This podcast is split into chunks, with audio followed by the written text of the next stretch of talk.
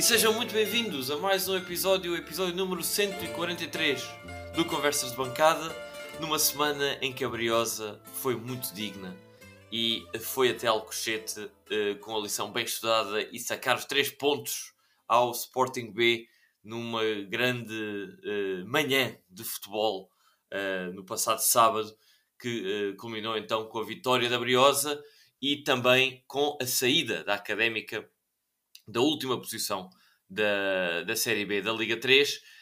e para falar sobre essa partida e também para falar sobre outro evento marcante da semana que foi uh, a entrega do plano uh, de, de, recuperação, de reestruturação da, da académica.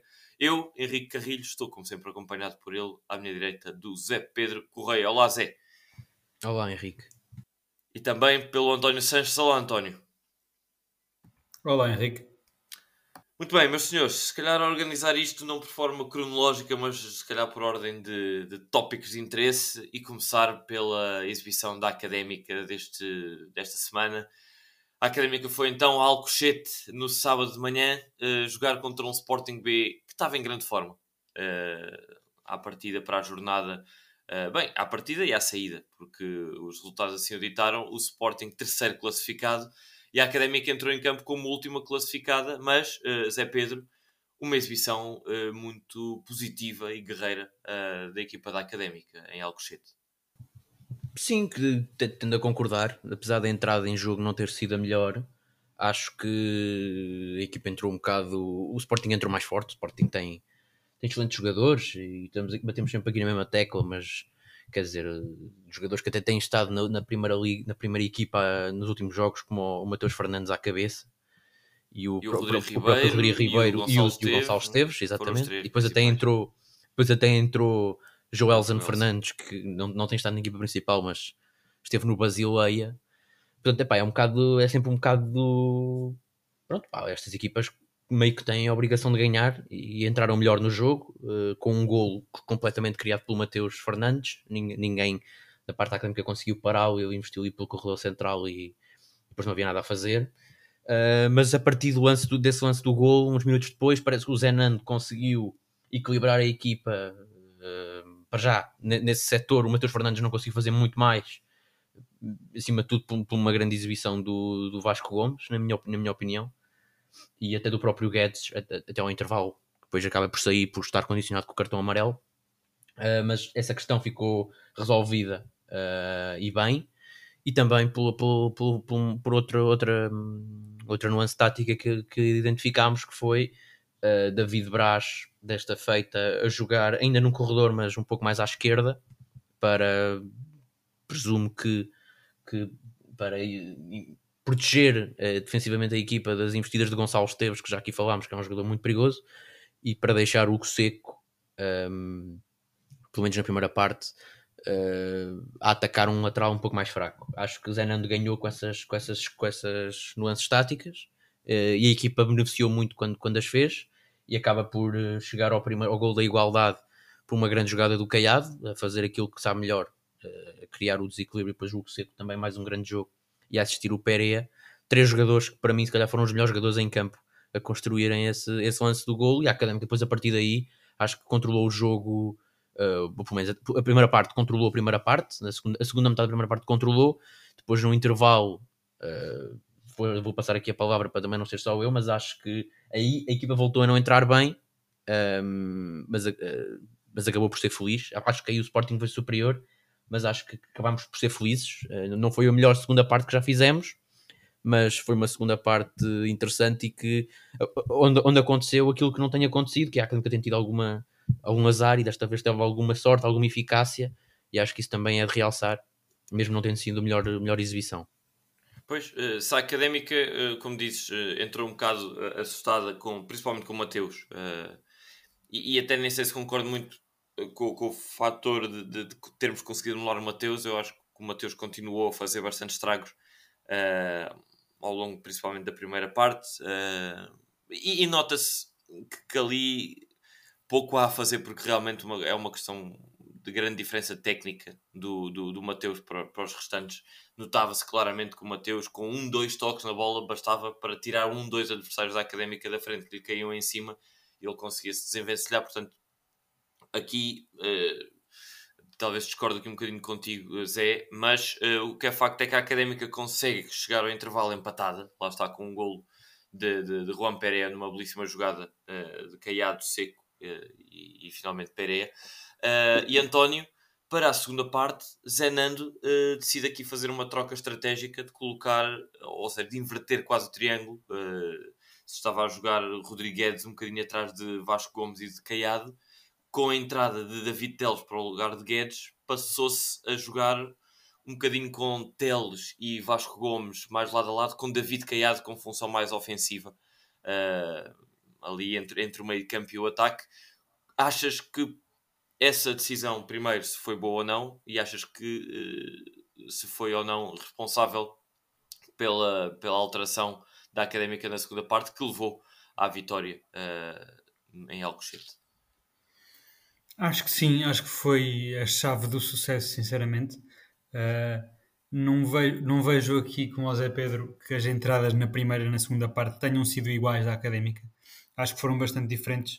Uh, é certo que o Sporting uh, esteve superior nas, no início de cada, de cada parte, mas enquanto que na primeira parte vi uma académica muito desorganizada, até aos 20, 25 minutos, meia hora parecia uma daquelas académicas, como nós já vimos, que não consegue fazer três passos de seguida, não parece que está tudo desorganizado, parece que não há ideia de jogo.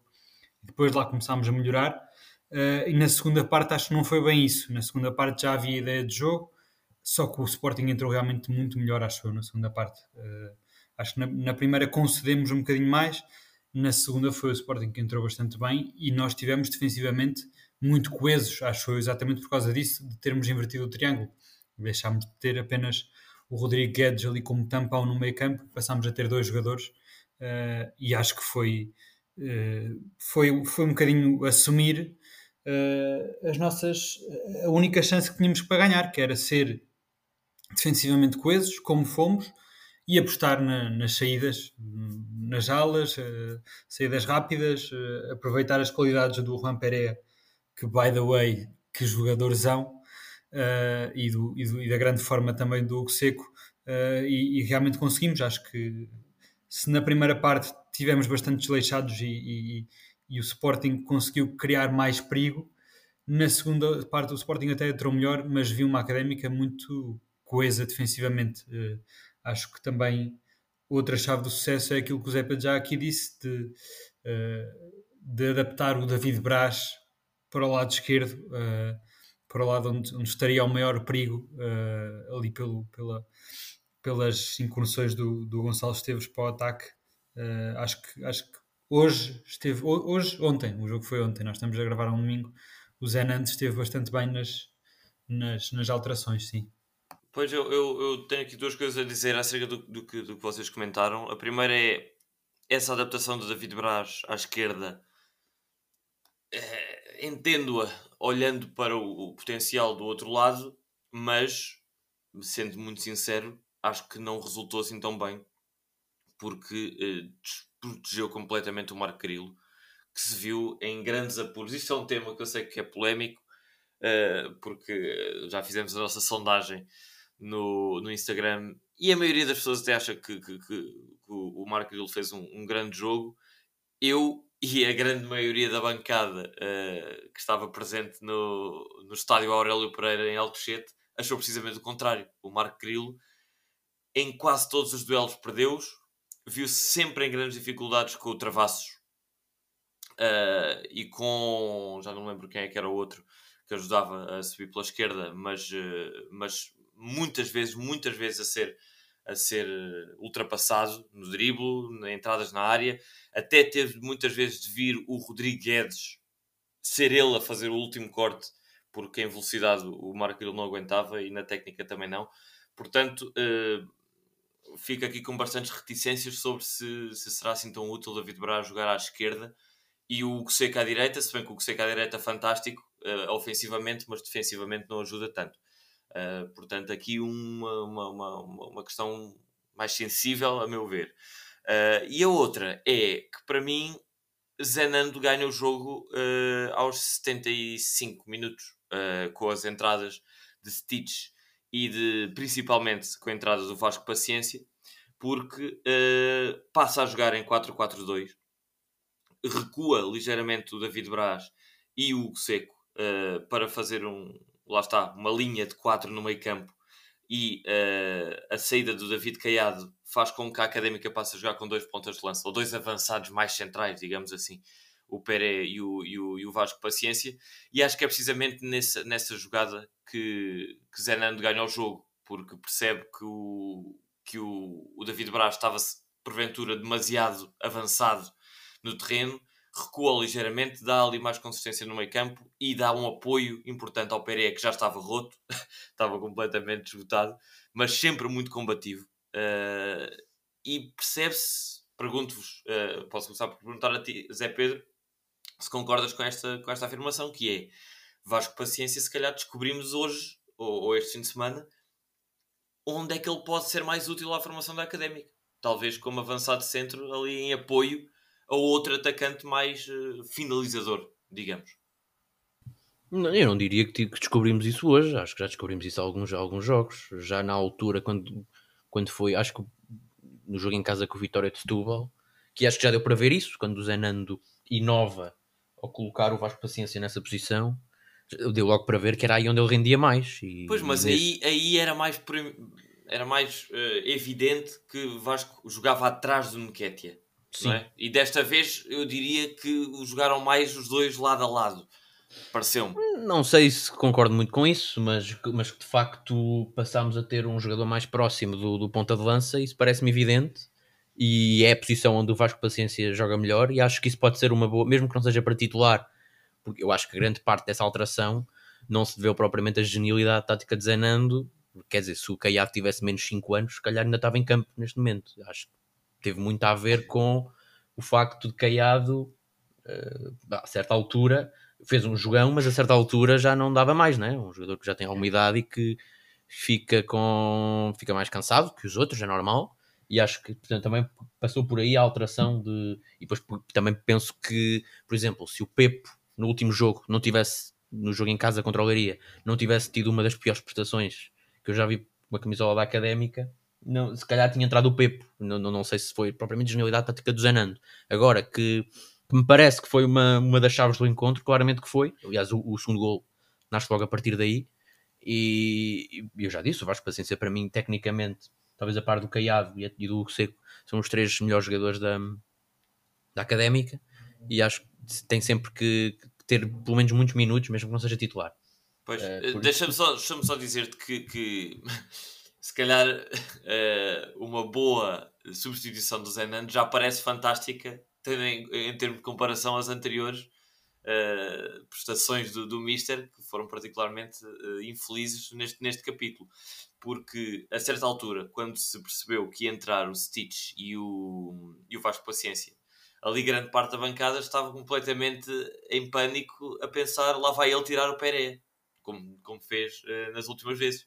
E não, e, e, fazendo bem em não tirá-lo e, tirar o, o, o, David Caiado e também o Douglão, que estava já amarelado, pronto, surpreendeu pela positiva. Portanto, pode aqui haver esse, esse viés positivo de, de parecer que foi uma grande exibição do Mister, mas tendo a concordar contigo, era o óbvio a fazer. Pena que não tenha sido feito antes nos outros jogos. Mas, mas sim, e, essa, e essa, não, e ainda bem que tocas nisso, porque agora também me fizeste lembrar que quando a gente faz as nossas avaliações e damos as notas a Zenando, às vezes parece muito que nos baseamos no se a académica ganha ou perde, porque quando perde, Zenando damos-lhe 3, quando ganha, damos-lhe 7. Mas não é por causa disso, mas precisamente pelo que tu disseste. Claro que uma coisa depois leva à outra, né? se ele mexe bem, está mais perto de conseguir bons resultados, mas é exatamente o que tu disseste. Uh, parece que somos um bocado extremistas nessas avaliações e que Zenando, se a académica tem um mau resultado, somos ríspidos. E se ganhamos uh, a uma das melhores equipas lhe damos logo uma boa nota, mas tem muito a ver com o que tu disseste. Não. Acho que não, uma, tanto, coisa, tanto, uma mão lava a outra. Sim, e, e, e, isso, isso ficou um bocado também demonstrado uh, na, naquele jogo da Mora, que, que até, até tive a oportunidade de dizer que para mim foi uma vitória que Zanando devia agradecer muito a, a Diogo Ribeiro e o Seco individualmente uh, e que, e que não, te, não tinha sido ainda assim, ainda com a vitória, que não tinha sido uma, uma, uma grande exibição por parte do Mister e que não tinha concordado muito com, com, as, suas, com as suas decisões. Mas se calhar, António, e, e, e fazendo aqui a ponto para, para, as, para as individualidades desta partida, uh, diz-me de tua justiça quem é que consideras que foram ou que foi o melhor em campo uh, por parte da académica e quem é que foi uh, o, o, mais castigado. Pá, o melhor em campo acho que é inevitável dar mais uma vez ao Hugo Seco, porque está realmente num bom momento de forma. Uh, é quem consegue ali desequilibrar, está um bocadinho mais focado na baliza. Santos criticávamos o Hugo Seco porque por ele andar ali a fazer muitas fintinhas sem grande objetivo final, parece agora estar bem mais focado na baliza, estar um bocadinho mais consciente dos, dos colegas também que tem à volta uh, e faz um gol e uma assistência, acho que é inevitável por aí. Uh, mas queria também dar uh, um, uma nota positiva ao Juan Pereira. Estou deliciado, sinceramente, com o Juan Pereira. É, é, impressionante como ele, com aquela altura estatura toda, não só sabe tirar proveito disso uh, e reter a bola, ganhar no corpo, mas também parece ser um jogador altamente ágil, uh, faz as fintas, desequilibra os adversários, é bom no passe também, tem finalização. Hoje vimos ontem vimos a marcar um golo, já no último jogo tínhamos visto a fazer um cabeceamento muito perigoso, percebe-se que ele tem finalização. E não foi um golo assim tão fácil quanto parece, porque ele tem o Gonçalo Esteves literalmente em cima dele sim, uh, sim, e consegue se desenvencilhar bem e colocar-se bem. Sim, pá, acho que é um, é um achado. Finalmente temos aí um ponta de lança uh, que nos dá o que nós precisamos. Uh, sim, acho que, que lá está. O Vasco Paciência resulta muito bem nessa função de apoio ao atacante, porque finalmente temos um atacante muito bom, um ponta de lança como deve ser. Uh, mas que o papel dele não difere muito do papel que ele tinha quando jogava com o Nketiah. A diferença é que agora não é o Nketiah, é o Juan Pereira. Uh, por isso, acho, acho, acho que sim.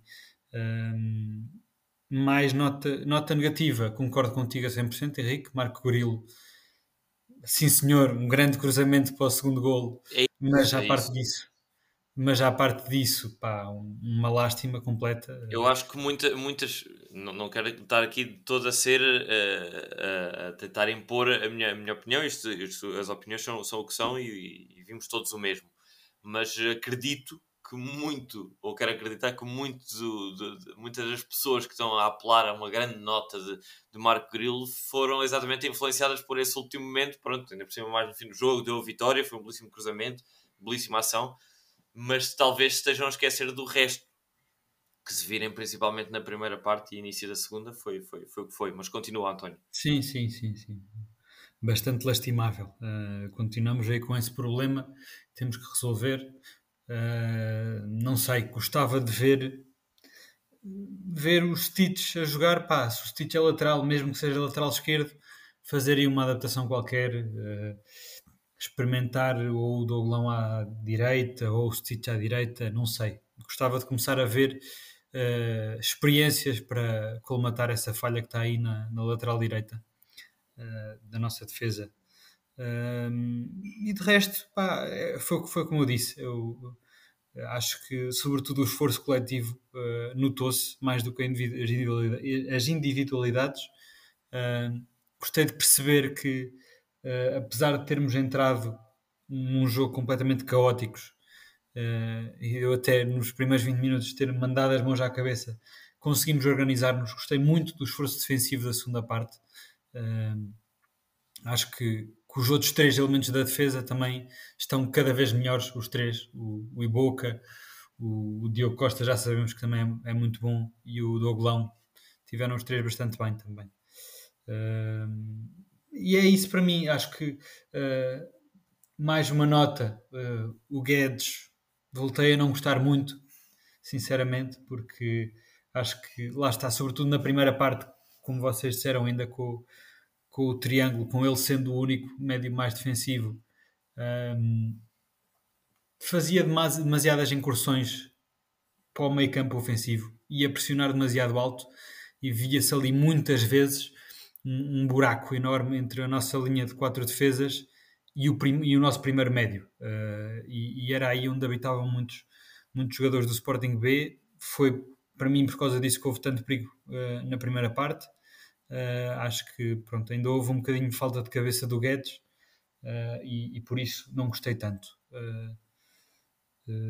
e acho que é tudo de, das é minhas individualidades. Boa. eu tenho aqui a fazer alguns, algumas, alguns comentários extra pegando. Bem, é, é inevitável dizer que o melhor jogador é o Hugo Seco, sem dúvida, mas eh, para além de. Tu, tu destacaste, António, o Hugo Seco e o Pereira, e eu adiciono aqui o um nome a um trio que me pareceu fundamental para esta vitória, que é o Caiado. Caiado, Seco e Pereira, várias vezes fizeram a vida negra ali aos, defesas da, do Sporting. Caiado na construção, Seco na disrupção e Pereira na concretização, diria das ideias ofensivas da Académica. Finalmente vê-se a Académica com alguma ideia de jogo ofensivo um, e, e fica muito contente com este, com este trio que para mim merece, merece o destaque positivo.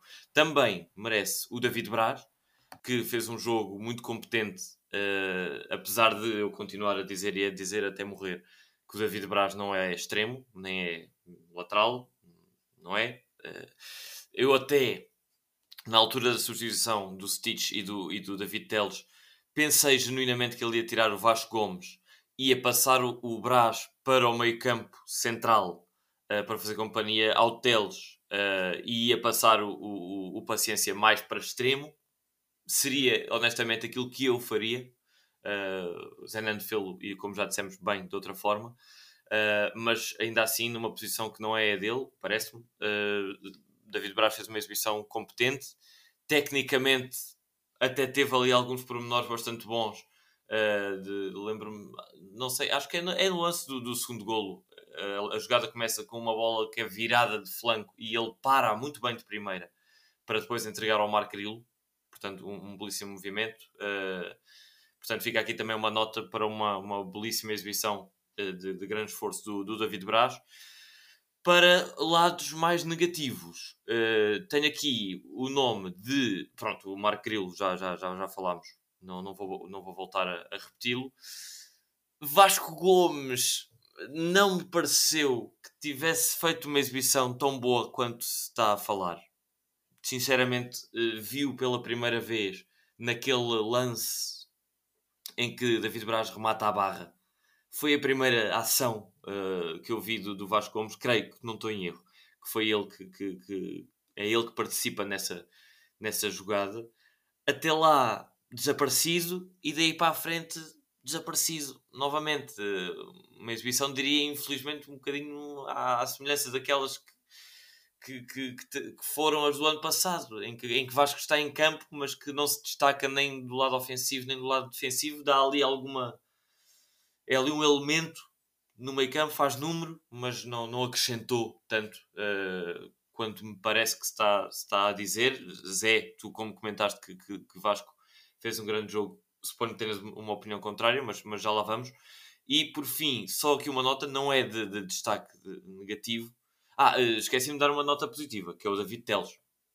Mais uma vez entra muitíssimo bem no jogo e não sei se, se, se vai continuar a ser assim eh, com ele a entrar ao intervalo, mas parece-me a mim quase óbvio que o David Teles tem que jogar mais, porque a Académica realmente melhora bastante com o David Teles e creio que até é ele, não tenho a certeza, mas creio que é ele que faz o passo longo para o David Braz, eh, que depois dá, dá ao grilo e que, que dá origem ao golo. Uh, portanto, lá está. David Teles, para mim, tem de jogar muito bem nas bolas paradas, muito bem nas bolas longas. É importante. Um... Só corrigir-te essa sequência não foi bem assim. Começou assim no David Teles, mas a bola foi para o Vasco Paciência e não para o David Braz. Então não, não, o que o Henrique disse está bem. O que o Henrique disse está bem. Ah, foi? O, o Paciência está, é o Paciência está na jogada. logo de primeira. É, o Paciência está na jogada, mas é numa fase mais inicial. Sim, ele está na jogada porque é, manda aquele é, pontapé à bicicleta para a frente. Tens razão, tens razão, tens razão. Sim, antes da bola chegar ao Teles. Bem, uh, o único ponto aqui uh, mais negativo, ainda que não tenha sido uh, dramático, é o Kevin Ibuka que tem um grande problema que eu detetei, que é ele não salta. O Kevin Ibuka não precisa, pá. Também não ter 1,96m. É pá, mas se ele saltasse, ele limpava as bolas todas ofensivas. Eu estou até mais a falar nos cantos ofensivos e livres. É pá, que chega a ser frustrante veres um tronco. Ele, ele, ele, claramente ele é muito mais alto que todos os outros jogadores. É pá, e se ele saltasse, ele conseguia ganhar bolas aos guarda-redes que vão lá com as mãos. Ele conseguia. O problema é que ele não salta. Epá, e, e acho, acho que isso é um problema. Uh, mais um. Uh, acho que, que pouco a pouco vamos descobrindo porque é que Kevin Buca estava no Mafra sub-23 no banco. Uh, um deles, um dos problemas é que, pronto, tecnicamente com os pés, ele aventurou-se uma vez com. Agora no, com, com o Sporting B em Alcochete, aventurou-se numa incursão para o, para o ataque que eu fiquei completamente lívido, em pânico. Uh, mas que até não correu mal. Uh, mas pronto, depois tem este problema que oxalá seja colmatado, porque se ele saltar, então temos uh, lances de bola. Ainda, ainda vamos melhorar mais o nosso capítulo de bolas ofensivas paradas. Mas mandar-lhe uma mensagem. Vou mandar uma mensagem a dizer maybe, maybe you can jump. Não sei, ele deve falar português porque ele é em angolo-inglês, portanto não sei bem que língua é que ele falará, mas, mas sim, é dar essa, essa nota ao Ibuka. Zé Pedro, eu já falei demais, uh, dá-me tu as tuas individualidades para, para este jogo uh, frente ao Sporting B. Eu meio que concordo com vocês e discordo em coisas. Concordo no, a grosso modo, nomeadamente o que seco, não há, não há grande coisa a dizer. Está numa forma inacreditável. Uh, não há, acho que ninguém que tenha visto o jogo não, não, não, lhe atribuiria o prémio do melhor jogador em campo. Está numa forma incrível. Joga na esquerda, joga na direita. Desequilibra, ganha, ganha num para um a qualquer jogador. Uh, cria oportunidades, está é, tá, tá numa forma inacreditável e espero que continue assim durante muito tempo. Os, nomes que vocês disseram aqui, Pereira e Caiado também, também já aqui falei deles. O Pereira, um, não, puxando aqui a brasa à minha sardinha, eu avisei que quando fôssemos buscar um ponta-lança em condições as coisas iam melhorar e meu dito, meu feito. Um, e queria agora dizer as coisas com que, eu, com, com que eu discordo fortemente, nomeadamente com o Henrique. Primeiro, uh, já que estamos a falar ainda dos melhores em campo, Vasco Gomes para mim faz, está numa forma inacreditável também. Está, está a jogar melhor do que, do que muito melhor do que eu já o tinha visto jogar uh, anteriormente, quer no ano passado, quer neste ano. Acho que está no melhor momento desde que, desde que chegou à académica. Claro que beneficia do facto de parece-me que o meio campo agora é meio que montado à volta dele. Quando está o Guedes, um, a equipa joga com um vértice mais com, com um trinco, não é? Com Guedes a ser o trinco. E quando não está Guedes, a equipa joga num duplo pivô. Claro que depois, se calhar, David Teles não, não, não, não beneficia o jogo de David Teles por não ser um, um, duplo pivô, mas beneficia claramente o jogo de Vasco. E acho que nesse sentido o meio campo começa a ser montado meio que à volta dele e isso beneficia. Mas o que é certo é que ele está em todo o lado, está a fazer jogos impressionantes. E eu, na minha opinião, foi um dos melhores em campo o segundo melhor até a seguir ao Hugo Seco. Um, portanto, isso é a minha opinião sobre o Vasco. E depois, passando para os piores, uh, discordo, não diria fortemente, mas discordo isso, de, de, das coisas que vocês disseram. Acho que Marco Grilo não fez um jogo assim tão mau, e nem sequer estou a falar do cruzamento, que é decisivo. Mas uh, estou, se calhar a minha, a minha opinião é um bocado baseada por aquilo que, que tem acontecido nos outros jogos. Mas o que é certo é que Marco Grilo tem sido o pior nos outros e David Braz tem sido o melhor. E o que é certo é que neste jogo, talvez por essa comparação com os jogos anteriores, pareceu-me o contrário. O contrário, quer dizer, não é o contrário, porque Grilo não foi, foi está longe de ser o melhor, mas parece-me que Grilo fez talvez o seu melhor jogo da época. Uh, mesmo esquecendo o cruzamento, claro que há um lance em que ele é papado pelo Travassos, que é uma cueca que até o, a Liga 3 publica nas suas redes, que é humilhante, é uma coisa humilhante mas comparando o jogo em si com outros jogos que o Grilo já fez, não me pareceu que tivesse sido propriamente desastroso nesse, nesse sentido, não foi propriamente muito, muitas vezes papado, tirando nesse lance e no outro, uh, no outro no, noutros uh, esporádicos, mas acho que esteve relativamente bem.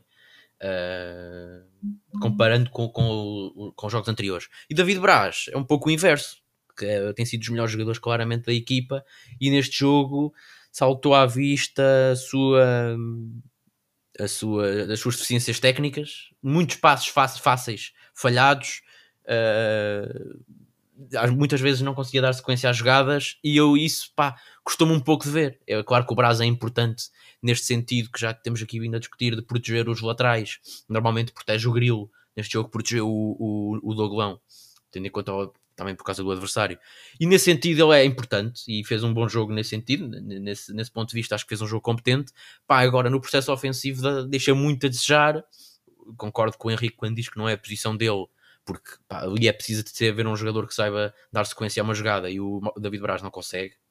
Um, ou não é, não é propriamente o forte dele, e isso, pá, isso custa muito ver e às vezes irrita-me um bocado, porque são passos fáceis e jogadas que podem ser perigosas e que estamos no último terço e que é preciso ali alguém que consiga fazer aquela, aquela parte final da jogada, criar aquela, aquele desequilíbrio necessário. Por exemplo, o Luke Seco consegue, ou até o próprio David Teles, apesar de não ser um extremo, consegue. Esses jogadores mais tecnicistas, pá, e custa-me quando a bola chega ali ao David Braz. E aliás, não é, não é por acaso que o golo, o David Braz, sim senhor, recebe essa bola, mas depois não faz nada, joga a bola para trás para o grilo.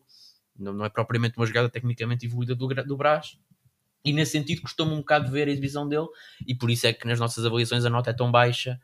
Um, uh, ah, aliás, vocês, não, vocês acho que não discutiram comigo a nota do Brás, não sei porque é que agora estão a dizer que ele foi dos melhores. Sim, uh, olha, vou-te dizer, eu não discuti porque tá pá, uh, como, como, como Estavas com o olho fisgado noutros, não é? Não, pá, sim, e estava a sair do estádio um bocado à pressa, só me lembrei assim de, de dos mais proeminentes, uh, realmente depois de pensar e vim rever alguns momentos do, do jogo depois, quando cheguei a casa, e, e realmente percebi-me que poderíamos ter sido talvez injustos uh, com, com, o David Braz, e, e, é por isso, talvez que eu não tenha feito mais pressão para que a nossa fosse mais alta, só, só isso. Sim, mas acho, acho que fica, quer dizer, acho que, acho que é justo. Se me perguntam, mas o Braz fez um jogo pior que o Grilo? Se calhar não. Pá, mas a mim pesa muito um, comparação com os jogos anteriores. Não sei se me faço entender. Claro que isto se calhar não é a melhor coisa para se dizer, porque a nota devia sim, ser avaliativa do jogo em si. Pá, mas o Grilo foi numa, numa, numa, numa... o Grilo teve um jogo teve, tá, pelo menos este jogo foi muito melhor que os outros e o Brás foi, acho que foi o contrário. Por isso é que ele tem uma nota pior que o Grilo, mesmo se calhar não tendo sido o pior jogador em campo, ou pelo menos a, a minha nota, nota Sim, que eu dei. Eu percebo, claro eu percebo isso, eu percebo isso e até concordo contigo. Aliás, acho que já no último jogo vimos um decréscimo de rendimento do, do David Braz, que teve muito apagado no jogo contra a Leiria. Uh, sim, hoje também uh, eu sei perfeitamente esse passo que tu estás a falar, que foi um passo desastroso do David Braz, também me surpreendeu. Uh, e acho que, sobretudo, o David Braz foi muito útil numa altura em que estávamos com uma académica um bocadinho diferente, no início da, da época, em que a equipa ainda não estava muito bem estruturada, em que, lá está, contava muito mais um jogador ser combativo e ser raçudo, ir às bolas, quando, porque ainda não havia grande ideia de jogo, a verdade era essa, a equipa ainda estava a montar, ainda estávamos a ver como é que íamos organizar defensivamente ou ofensivamente, e aí o Brás sobressaía. Agora estamos um bocadinho mais organizados, já se percebe bem uh, o que é que a académica quer dos jogos e salta um bocadinho mais à vista assim essa, essa, essa um bocadinho falta de qualidade técnica que o David Braz tem uh, e a combatividade lá está, defensivamente continua a fazer alguma diferença, mas já não é o principal do jogo, como era uh, muito uh, a característica mais importante da académica no início da época. Pronto, uh, pronto, essas são as minhas opiniões. Depois de tocar aqui ainda no Ibuka, só para, para terminar, o Henrique falou, acho que, acho que pá, eu gosto bastante do Ibuka, não, não, não percebi bem um, as críticas, opa, talvez não salte, talvez. Não, é mesmo só isso, é porque sim, ele sim. dá alguma segurança até, pá, pronto, pelo porte físico dele e alivia bem e está relativamente bem colocado. Ele não é rápido, mas está relativamente bem colocado. Não, pá, é só mesmo o pormenor de não saltar que irrita, porque vê-se muitas vezes que se ele saltasse ganhava de facto a bola. É só isso. Pois, pois. Uh, e de resto, mas acho que com bola é um, é um jogador interessante. Tu, aliás, tu há bocado disseste que quando ele começou a fazer aquela investida, Epa, tu ficaste lívido. Tu ficaste, uh, ficaste lívido. E eu digo mais, eu digo que quando ele fez essa investida, eu fiquei com lívido. Adorei essa, adorei essa. Eu adoro essas coisas em, em defesas centrais. Agora, acho que o Ibuka tem um problema grave e acho que temos que tocar aqui, que é, e alguém tem que lhe dizer, isso sim é que alguém tem que lhe dizer, que é o novo penteado dele, eu acho que foi uma péssima escolha. Acho que um, o penteado anterior metia muito mais respeito. Metia muito mais respeito, era um jogador, e aliás, ele, e acho que as exibições não foram tão boas como a primeira e segunda, houve esse decréscimo e eu acho que tem a ver com isso. Os adversários ganham outra confiança. Porque aquele penteado não, não, não impõe tanto respeito e acho que era algo que ele devia rever. Eu acho que isso é um problema grave. E fica, vocês estão-se a rir. Essa, essa vocês estão-se a rir, mas não tem piada nenhuma. Porque eu acho que isso aí pode ser pode, pode dar problemas mais graves ainda no futuro. Pá, isto, já são, isto já são temas tantos com o Ibuka que mais vale combinar um café com ele, que é para ter uma Sim, dá-lhe dá uma dica tática, técnica e estética também. Uh, se calhar uh, podemos, podemos, podemos organizar isso. Uh, mas o que é facto, meus senhores, é que sente-se uma académica muito mais viva nesta, nesta segunda volta. O que é facto também é que a académica defrontou os quatro primeiros classificados de uma só vez. minto, porque quarto é o Alverca e não o Bolonenses, mas dos cinco primeiros defrontou quatro consecutivamente e conseguiu sete pontos, uh, um empate, duas vitórias e apenas uma derrota. Isto é muito positivo, uh, ainda mais tendo em conta os uh, resultados também dos nossos concorrentes diretos, que estão alguns deles em queda, como é o caso do Setúbal, como é o caso do Fontinhas. também o Caldas já perdeu aquela, aquele ímpeto inicial. O Moncarapachense já está também uh, numa, numa, numa posição, bem, tem na última posição, porque a Académica com esta vitória fez 14 pontos, igualando já com o mesmo número de jogos o Real Massamá uh, e ultrapassando o Moncarapachense, que infelizmente, e isto é a minha opinião, perdeu no último minuto com um penalti frente ao Oliveira do Hospital. Uh, porque seria muito interessante o Moncarapachense ficar com os mesmos pontos que nós, 14, no entanto, o Oliveira do Hospital ficar apenas com 17. Eu preferia, mil vezes. Não sei uh, a, vossa, a, vo a, vossa opinião, mas, a meu ver, uh, Zé Pedro, a académica ainda tem uh, ambições legítimas de olhar até ali ao sétimo ou oitavo lugar, de, em que neste momento está o Oliveira do Hospital e o Fontinhas, ambos com 15 jogos uh, e o Oliveira do Hospital com 19, Fontinhas com 16, depois Setúbal com 15, Académica e Real com 14, Moncarapachense com 13. É este o cenário, eu acredito, até ao sétimo. Sim, eu também acho que acho que acima disso, se calhar vai ser um pouco mais difícil. Vai depender muito de, de como é que essas equipas, belenenses e Caldas, como tu disseste, estão numa, numa fase descendente.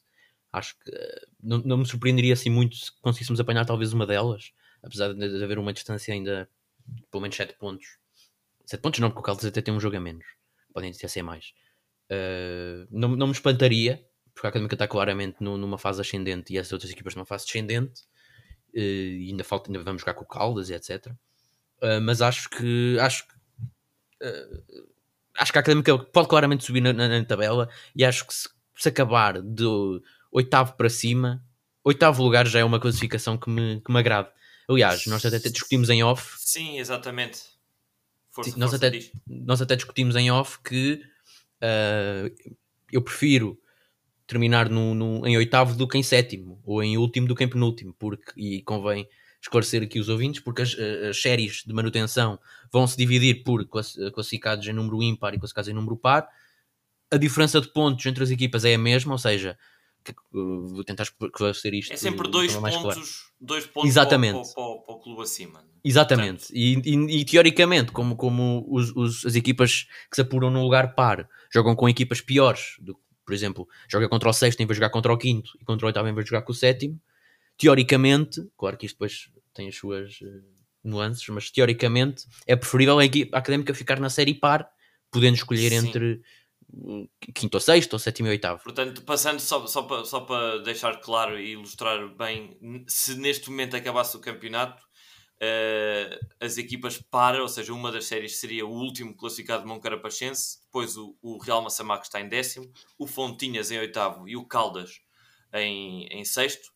E, uh, segundo o Zé Pedro está a dizer, que preferia acabar nesta série, uh, o que aconteceria com a Académica por estar em 11 e não em 12 seria apanhar o quinto classificado Bolonenses, o sétimo Oliveira do Hospital e o nono uh, Vitória de Setúbal. E daí, uh, teoricamente, serem uh, equipas mais fortes do que, as, do que as par. Exatamente, e por isso queria dizer que estou triste por termos ganho, porque saímos do último lugar e o último lugar é melhor que o penúltimo. Pois, é eu não estou triste por termos ganho. Eh, Também não, estou obviamente, obviamente. Mas, mas sim, eh, entendo, entendo o ponto, apesar de achar que, pá, eh, escolher entre Fontinhas ou Oliveira do Hospital, Bem, o Fontinhas é um caso particular porque eu sempre disse e continuo a dizer que é o pior conjunto de 11 jogadores que já vi jogar.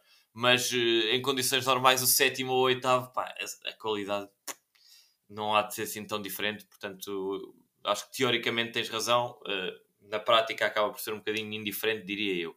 Mas de qualquer forma, a Académica entra agora no último terço do campeonato. Portanto, faltam uh, 3 e 3, 6 e 1, 7 jogos para terminar a fase regular. E António a Académica começa esta fase com uh, jogos com o Fontinhas. Próximo jogo já com o Fontinhas uh, para a semana. Já vamos fazer a antevisão. Mas, para além do Fontinhas, a Académica agora defronta todos os seus adversários mais diretos. Da zona de, de, de manutenção. Fontinhas, logo a seguir Caldas. Depois recebe o Moncarapachense. Vai a Setúbal. Tirando aqui, se calhar, o jogo com a Alverca, que é em casa. Uh, os dois últimos depois são outra vez em casa com o Oliveira do Hospital e acabamos fora quase com o nosso rival neste momento mais direto, uma Samá. Achas que a académica parte, uh, pá, não vamos dizer na pole position, obviamente, mas com estes sete pontos conquistados frente aos, aos principais candidatos uh, à subida, achas que a académica parte de uma boa posição para conquistar muito, mais vitórias do que, do que até empates ou derrotas nesta, nesta fase? Sim, acho que, acho que a académica parte bastante bem para esta segunda mão com as equipas mais fracas, ou teoricamente mais fracas. Uh, e, sobretudo, acho que finalmente uh, os jogos estão a corresponder àquilo que se espera deles. Uh, teoricamente, quero eu dizer com isto, com o Leiria esperava-se um jogo bastante difícil e que perdêssemos, e efetivamente assim foi. Com este Sporting B esperava-se um jogo complicado, mas possível de ser ganho, e assim foi. Uh, contra o Fontinho, contra o Amora, tínhamos visto um, um jogo na primeira mão uh, bastante fraco por parte do Amora uh, e que tínhamos possibilidades de ir à Amora ganhar, e assim foi. Portanto, os jogos estão a ficar um bocadinho mais previsíveis, acho eu. A académica também está com o nível que se espera dela, uh, o, o plantel teoricamente pode dar. Um, e aliás, isto reflete-se pelo menos na tabela classificativa. Uh, já o conseguiu ultrapassar aqui o Henrique, deste grupo de três apostadores, estou em primeiro lugar.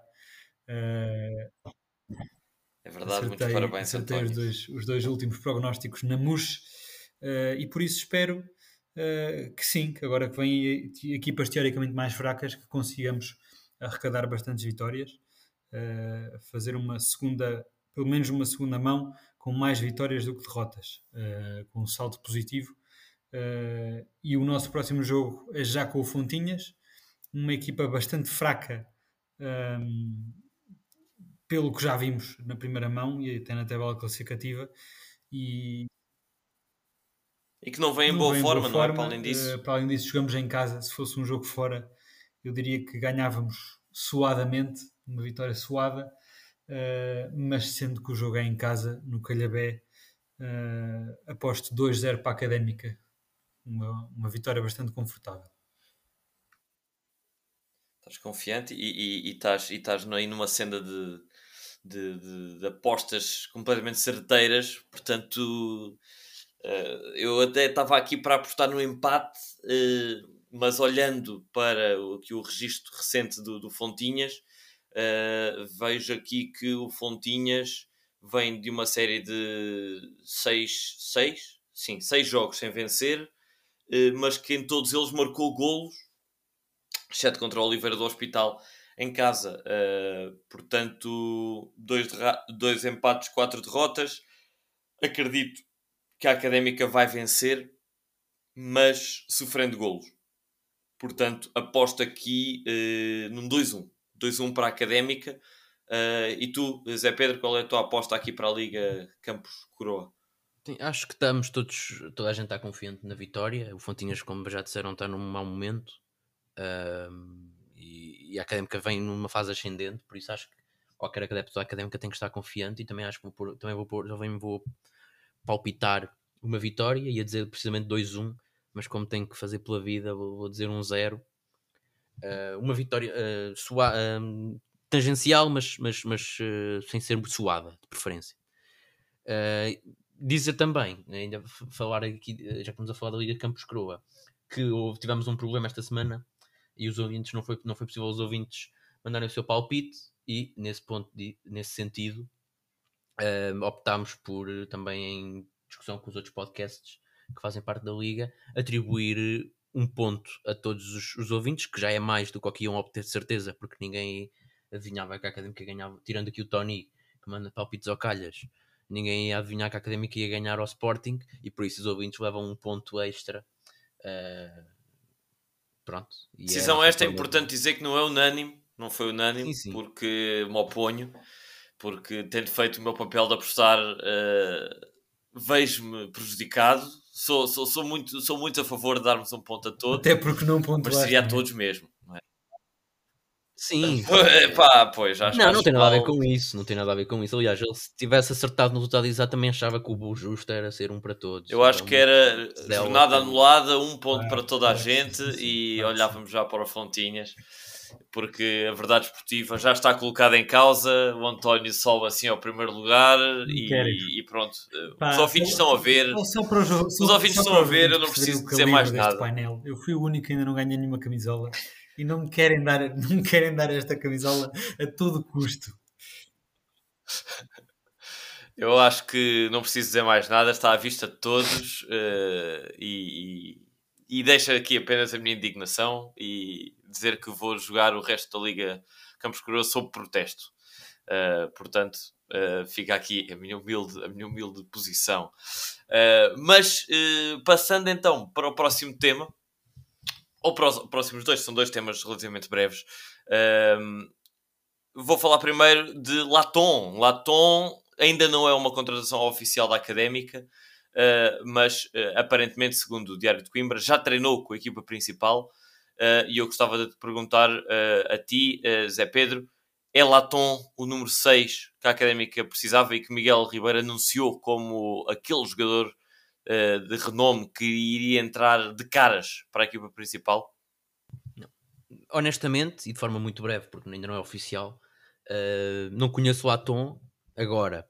Uh, é um jogador que teve várias participações esta época no Varzim, que é talvez as das equipas mais fortes de toda a Liga 3 e com, investimento, e com maior investimento.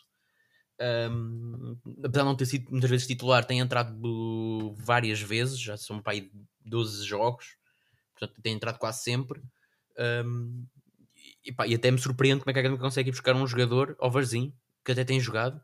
É surpreendente esta investida. E apesar de não o conhecer, acho que é um jogador que pode ser importante, porque, como já discutimos neste episódio, um, não há alternativa ao Guedes. O, Guedes, o Zenando muitas vezes tira o Guedes por, por este ver cartões amarelos na primeira parte e depois ficar um, amarelado e condicionado para o resto do jogo e Zanan vê-se obrigado a alterar o esquema, como fez neste jogo com o Sporting, de um 4-3-3 com, com um trinco para um duplo pivô, não tendo jogadores para essa, para essa posição. Fica claramente essa, ficava claramente essa, essa vaga no plantel e essa, essa posição que, que, deveria ser reforçada. Miguel Ribeiro disse que viria um jogador para jogar e eu acredito que, que Latom, pelo seu historial, tem tudo para, para entrar uh, direto no 11, apesar de não o conhecer, dado o seu historial, faço aqui outra vez a ressalva, acho que será um jogador importante e que entrará de caras no, no, no 11, ou que entrará, terá um papel bastante relevante pelo menos, e por isso acho que é uma contratação importante, apesar de eu achar que a Académica ainda se deveria reforçar pelo menos numa posição do lateral direito, uh, mas acho que lateral, a posição de 6, apesar de eu achar que João Tiago podia ser útil nessa posição, a equipa, a equipa técnica não o vê assim, e, mas, e nesse sentido acho que esta posição era importante ser reforçada e, e quando se confirmar o Atom, acho que é, será menos um problema.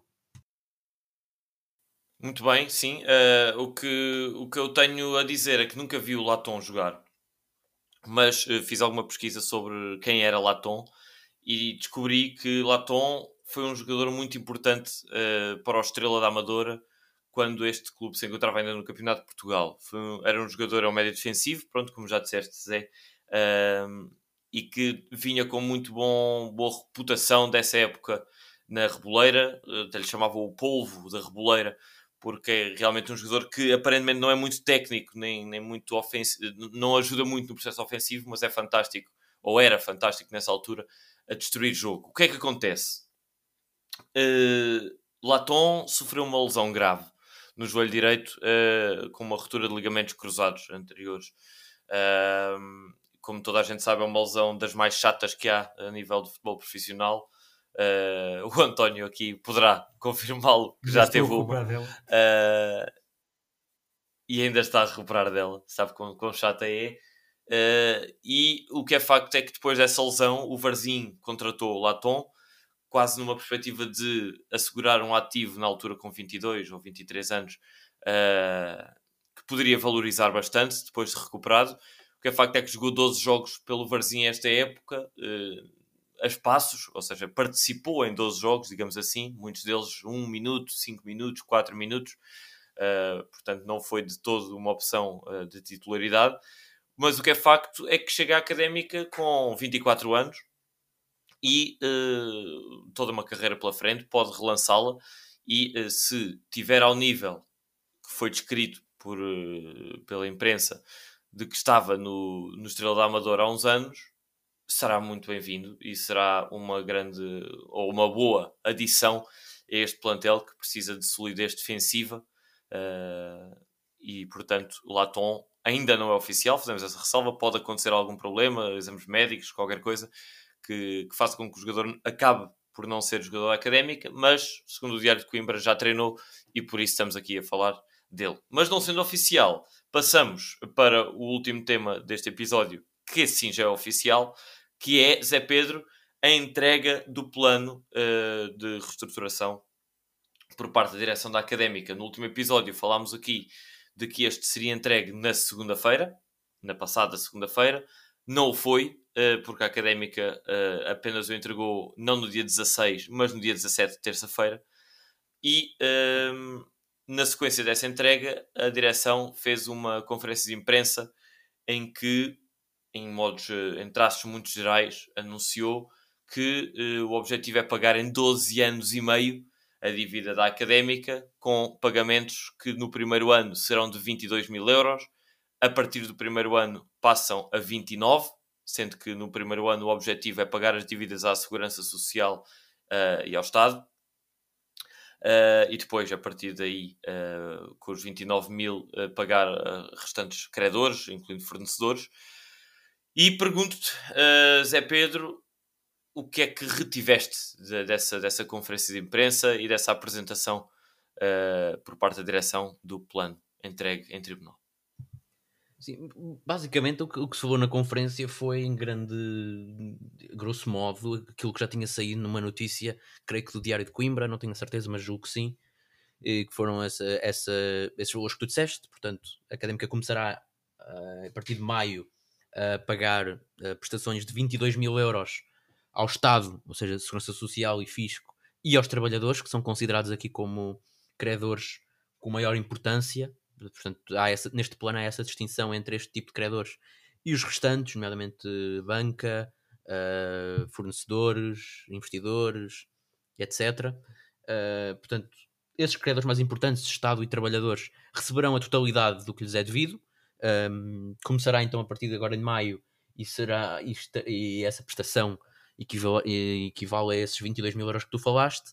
E a partir de portanto, esses 22 mil euros que a Académica terá que pagar serão os primeiros 12 meses e ao fim desses 12 meses junta-se então a prestação também devida aos restantes credores uh, que somar-se-á um valor aproximado arredondar os 7 mil euros portanto a Académica ao fim de um ano passará a pagar um, um total de, 20, de 29 mil euros mensais durante uh, 138 meses portanto o total do plano são os 150 meses que apesar de eu não ser um expert na matéria, pelo que me informei, acho que é o máximo que este tipo de planos pode ter, os tais 12 anos e meio. Portanto, esses são os valores, que é que têm sido muito falados e agora podemos ter a certeza. Vamos ver se o plano é aprovado. Uh, o que é que há mais de relevante a dizer? Um, essa questão dos trabalhadores está a receberem por inteiro. Os cortes para os restantes uh, fornecedores rondarão os, os 80%, ou seja, apenas vão receber, se o plano for aprovado, 20% daquilo que deviam. Uh, e estes cortes rondarão os, os, do, os 2 milhões de euros. Por isso, a académica, pelo que eu percebi, a dívida total é de 12,9. Uh, eh, portanto, o que a académica acabará por pagar será os 12,9 menos estes 2 milhões de cortes. Portanto, isso foram, basicamente as conclusões que eu, que eu retirei. Claro que basicamente se académica, e eu creio que já temos vindo a falar disso, isto passará muito pela académica mudar o modelo de gestão para SAD, que apenas poderá ser discutido após o, o plano ser aprovado, convém dizer, portanto ainda não será, não será para breve que essas discussões virão. Um, caso a académica disponha de meios para, para, para antecipar estes, estas prestações, há, existe uma cláusula, que, que é a cláusula de salvo regresso melhor fortuna, acho eu, que permite que a SUC antecipar estas, estas, este, estas prestações. Portanto, basicamente é um plano, mas não, é, não, é, não vai ser uma coisa provavelmente seguida à risca. Há uma espécie de um mecanismo de salvaguarda que a académica tem também de se não pagar imediatamente algum tipo de mecanismo que, que, que não permite que a académica basicamente feche portas imediatamente. Não sou um especialista na matéria, mas fiz aqui a minha pesquisa que, que podia uh, e que, que o meu conhecimento permite uh, compreender. E basicamente foi, foram estas as linhas mestras que eu apanhei. Uh, portanto, basicamente é aquilo que já tínhamos discutido, de, de, que tinha saído no Diário de Coimbra. Agora temos a certeza dos valores e da duração. Um, as questões que todos temos de como é que se vai pagar efetivamente ainda está tudo por, por mostrar, não é? Fala-se muito em cortes uh, de despesas da académica, na Assembleia Geral falou-se em cortes relacionados com a lavagem de roupa em que a académica investiu no, no, numa máquina de lavar, pá, não percebi bem, mas que, que, permite reduzir custos pá, de 2 mil euros por mês. Também alguns funcionários estão a ser dispensados. Julgo que Marinho será um deles, não tenho certeza. Mas haverá esse tipo de cortes agora, que parece-me evidente que a académica será difícil a académica gerar 29 mil euros apenas em cortes. Uh, pronto, é a discussão que já temos vindo a ter e que também não vai ser discutida já Pois, mas, mas queria só dar aí uma, uma, uma salvaguarda acerca desse, dessa última frase, que é gerar 29 mil euros, ou 22. Estou uh, muito curioso e, e, e, foi com grande surpresa minha que não foi sequer dada nenhuma dica sobre verdadeiramente o plano que a direção da académica tem para uh, conseguir fazer esses pagamentos, porque há aqui uma, uma, uma questão importante que é das duas, uma. Uh, a académica, para dizer que, e, e, disse várias vezes, que o objetivo é reduzir despesas e maximizar receitas para atingir esses 22 ou 29 mil euros. A académica, apenas cortando nas despesas, só se mantiver as receitas que tem atualmente é que pode fazer essa lógica de ok, as receitas vão se manter iguais, o dinheiro que entra mantém-se igual. Se cortarmos as despesas, temos mais dinheiro disponível, certo? É, a minha pergunta, e que, que gostava que a, que, a, direção esclarecesse isso aos sócios o mais depressa possível, é: é esse o objetivo, é esse o plano que as receitas se mantenham nos próximos 15 anos uh, de patrocínios, de receitas vindas das lojas do estádio, uh, direitos. Uh, não televisivos neste momento, mas quais é que são as receitas que a Académica tem previstas? Porque, caso contrário, a Académica até pode ter zero, zero euros de despesa. Isso não significa que consiga pagar 22 mil euros, não é? Académica pode reduzir ao máximo as suas, as suas despesas, que se não tiver receitas, não consegue fazer um pagamento de 22 ou 29 mil euros. Portanto, é só aqui um bocadinho isto que, que, que queria, que queria dizer. Uh, porque muitas vezes a direção é isso que diz, vamos conseguir dinheiro através de cortes, mas uh, é preciso haver receita. Uh, portanto, gostava de ver isso esclarecido e, e esperava que esse ponto fosse amplamente discutido, o que não foi. quer na conferência, quer na, na, na, apresentação do plano ou na, na, na Assembleia Geral. Portanto, quanto ao resto, como tu disseste e bem, Zé Pedro, nós não somos uh, especialistas nem de direito desportivo, nem de direito fiscal, uh, nem de, de, finanças, para saber detalhes. Traremos, quando possível, uh, e se possível, aqui para conversar connosco alguém que assim o seja, perito, para nos ajudar a, a tirar-nos algumas dúvidas, e vossas, ouvintes, obviamente. Uh, mas até lá, uh, isto é apenas o que, o, que, o, que nos, o que nos apraz dizer enquanto adeptos de bancada. Uh, e mais nada, e gostava de te perguntar, António, se tens mais alguma nota uh, para este episódio, antes de terminarmos a nossa Dar os parabéns a Francisco Lopes Stitch, que faz hoje anos. É verdade, faz domingo anos, faz 19 anos, muitos parabéns ao Stitch. Uh, e já agora que falamos de jovens, perguntar-te a ti, Zé Pedro, uh, o que é que aconteceu esta semana a nível de formação briosa? Não foi um fim de semana muito interessante para as nossas cores. Os júniores um, veem a sua vida um pouco mais complicada porque perderam em casa com o Casa Pia, que era o penúltimo classificado. Apesar do Bolonense e Estoril também terem perdido as contas para o apuramento, falta uma jornada e as contas não são as melhores. Portanto, a Académica perdeu três jogos seguidos. Os últimos três jogos a Académica perdeu. Um, e neste momento precisa de uma conjugação de resultados para poder apurar-se para a fase de apuramento de campeão e para a Académica poder ter os três escalões, uh, sub-15, sub-17 e sub-19, uh, no, no, na fase de apuramento de campeão, como teve em 2016 2017. Basicamente, a Académica vai jogar a Belém contra a equipa que neste momento ocupa o último lugar de, de apurados para essa fase. Portanto, a Académica tem que ganhar ao Belenenses e tem que esperar que o Estoril não vença. Agora já não me recordo que equipa é que é, mas vou já imediatamente ver. Mas acho que, era, era acho que é o último classificado. A Vila Franquense, acho que é o último classificado, exatamente. Um, tem, e tem que esperar que o Estoril não vença em casa ao Vila Franquense. Uh, porque a Académica tem os mesmos pontos que o Estoril, mas no confronto direto perdemos em casa empatamos fora e por isso a Académica está, fica, ficaria atrás do Estoril. Então precisa aqui uma conjugação um pouco improvável, mas a Académica tem que ganhar o seu jogo. Não sei se Henrique se vais, se vais ter possibilidade de ir a Belém ver o jogo, mas uh, incito todos os adeptos que estejam na zona de Lisboa a ir ver e a apoiar os miúdos neste, no jogo mais importante da época. Portanto, os júniores estão neste pé, os sub-17 um, não estão muito melhores, uh, apesar de o do jogo que tiveram ser uh, bastante complicado porque uh, aliás, à hora que estamos a gravar ainda nem sequer acabou o jogo, o jogo, o jogo mas o jogo é com o Braga e já estou aqui a antever que o resultado não possa, possa não ser o melhor, uh, ainda não sabemos o resultado, mas é um jogo contra o Braga que julgo que ganhou os dois jogos, por isso também não se antevê uh, um, bom, um grande resultado para a Académica, se conseguir aqui pontuar seria uh, incrível, porque o jogo é em Braga. Os jogo 15 ainda não começaram a fase do apuramento de campeão, já acabaram a primeira a fase esta fase de, de, em que estavam. Vai, há de começar agora brevemente o, o apuramento de campeão uh, e estaremos atentos a isso também, certamente. Mas é isso. Não foi um grande fim de semana, essencialmente para os Júniores.